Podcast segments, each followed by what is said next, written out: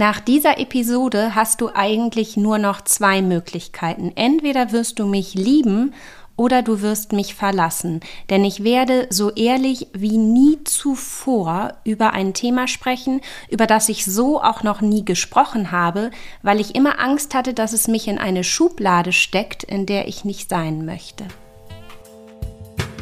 Herzlich willkommen zum Sitzkunst-Podcast Reiten mit Kopf und Körper. Hast du das Gefühl, du stehst dir und deinem Reiterleben manchmal selbst im Weg? Körperlich, mental oder emotional und du sehnst dich nach mehr Verbindung, Freude und Leichtigkeit? Dann bist du in meinem Podcast genau richtig. Ich bin Julika Valentina, Expertin für Trauma, neurozentrierte Körperarbeit und Achtsamkeit – weil wir mehr mit in den Sattel nehmen, als wir denken. Wenn ich in die Welt der Reiter blicke, dann tue ich das etwas sorgenvoll, denn ich nehme einen Trend wahr. Und ich glaube, diesen Trend, den gab es schon immer, aber ich finde, er wird immer extremer. Und deswegen möchte ich darüber heute sprechen, denn in meiner Wahrnehmung gibt es zwei Lager. Und diese zwei Lager könnten nicht unterschiedlicher sein, aber interessanterweise haben sie beide den gleichen blinden Fleck. Auf der einen Seite sind die Reiter, die Reiten als Sport empfinden und bei denen es ganz viel um Technik und Equipment geht.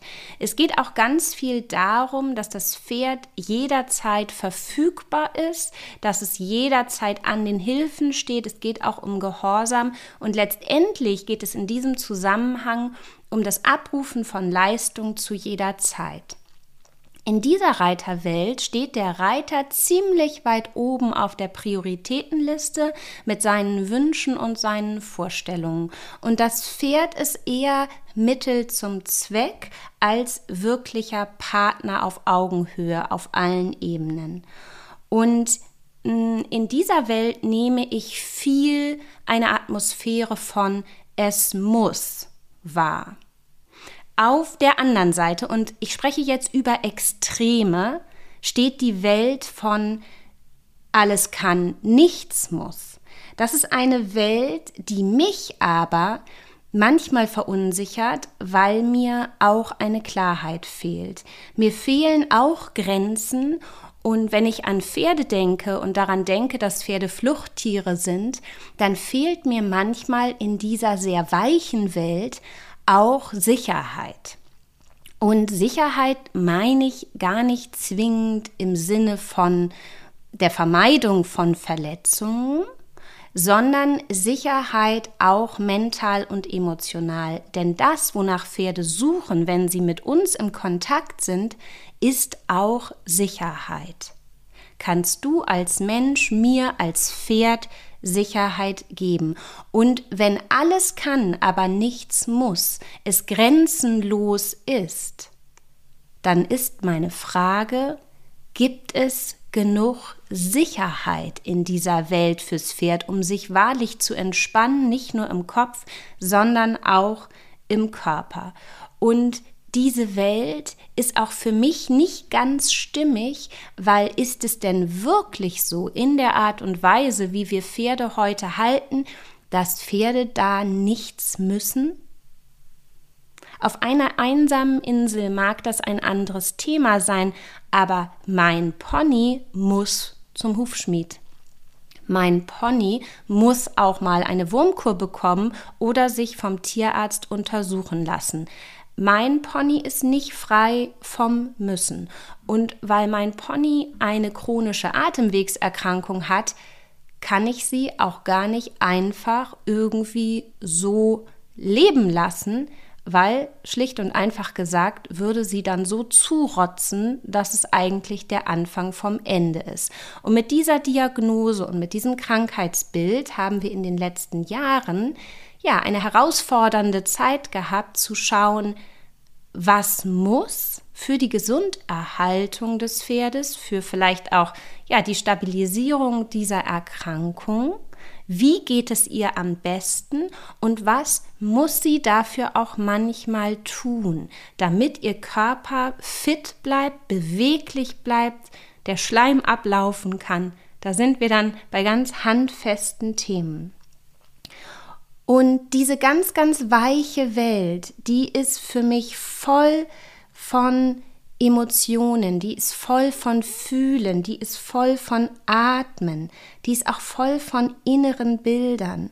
Und für mich stellt sie auch dar, dass man die eigenen Bedürfnisse eher hinten anstellt, dass man schaut, was ist gut für das Pferd.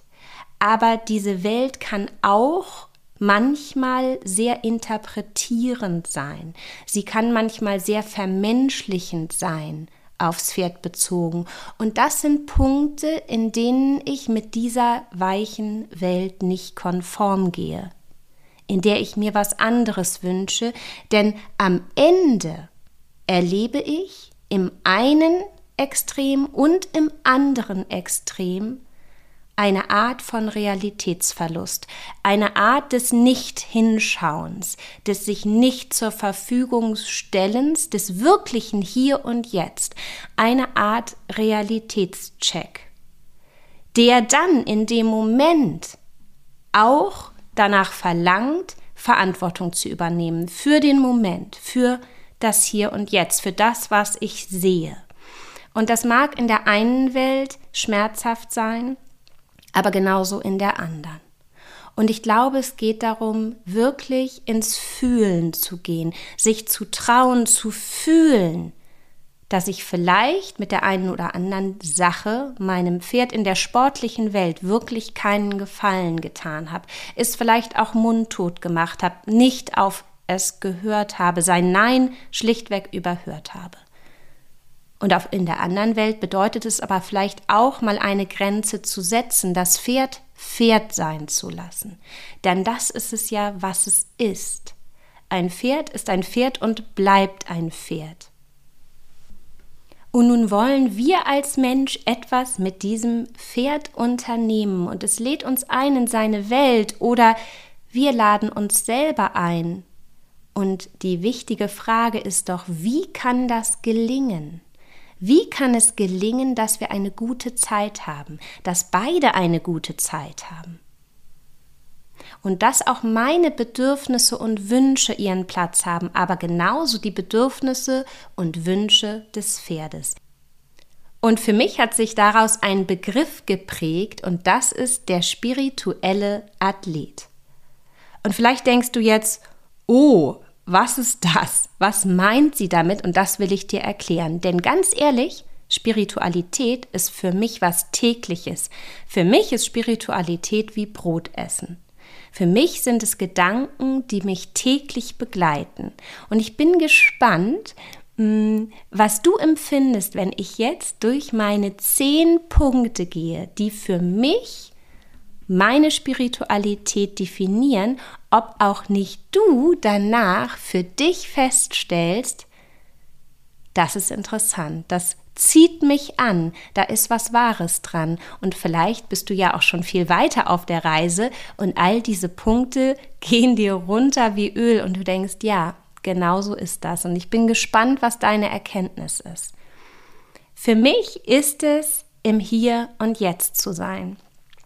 Denn Pferde sind Meister des Hier und Jetzt. Und ich finde, das Mindeste, was wir tun können, ist zu versuchen, den Alltag draußen zu lassen und eben auch wirklich mit ihnen im Hier und Jetzt zu sein. Und das bedeutet für mich auch, sich selbst wirklich wahrzunehmen im gegenwärtigen Moment, aber eben auch den Gegenüber. Egal ob Mensch oder Tier.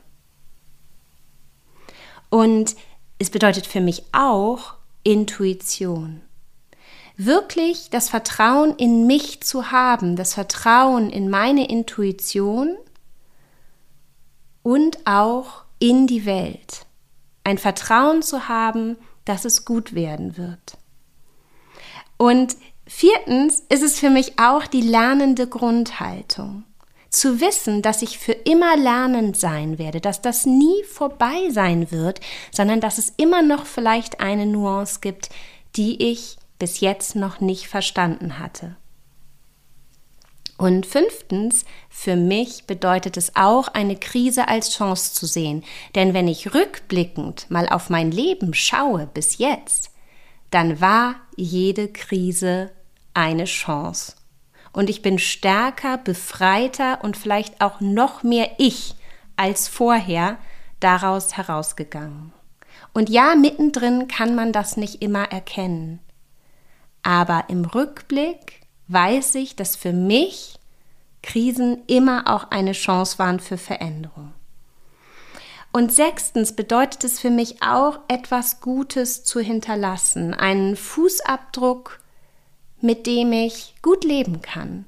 Und siebtens bedeutet es für mich auch, einen Unterschied zu machen. Vielleicht in meinem Mikrokosmos, vielleicht heute mit meinen Kindern, vielleicht heute mit meinem Pony, aber auch für die ganze Welt einen Unterschied machen. Und das ist meine Vision, einen Unterschied machen für die Reiterwelt, für die Pferde. Und achtens bedeutet es für mich, Verantwortung zu übernehmen. Verantwortung für meine Entscheidungen und für mein Handeln. Und neuntens bedeutet es für mich, mich meinem Leben bewusst zur Verfügung zu stellen, mit allem, was es für mich bereithält. Und zehntens bedeutet es für mich, mich auch bewusst umzuentscheiden, in die Umsetzung zu gehen und die Veränderungen umzusetzen, die ich mir für mein Leben, für mich wünsche. Das ist für mich Spiritualität. Und wenn ich es so für mich definiere, dann finde ich in allem dieser zehn Punkte ein ganz, ganz klares Gefühl wie nah das mit mir als Reiterin, als Pferdefrau, als Ponybesitzerin verbunden ist. Denn in all diesen Punkten spiegelt sich meine Grundhaltung, das, wie ich morgens aufstehe und das, wie ich abends schlafen gehe, wieder.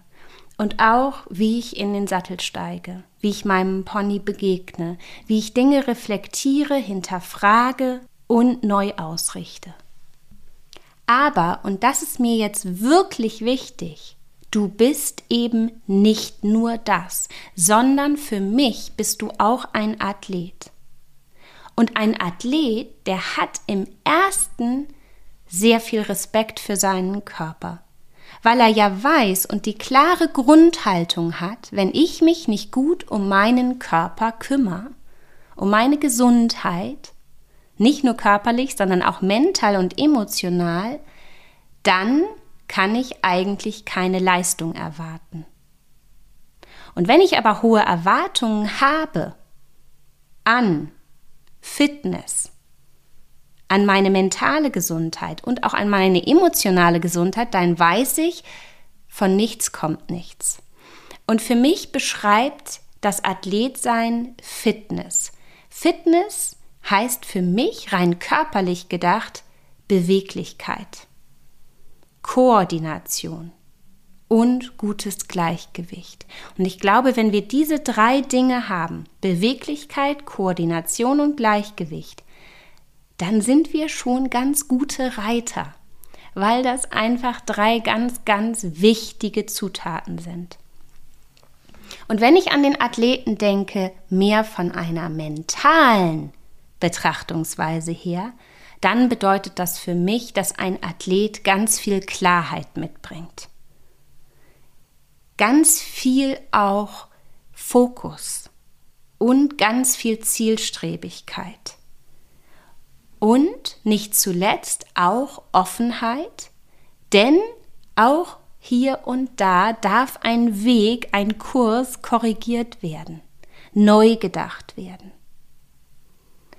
Und emotional bedeutet es für mich, ein Athlet zu sein, wenn ich ausgeglichen bin, wenn ich den Fokus halten kann und auch wenn ich mich wieder gut entspannen und regenerieren kann.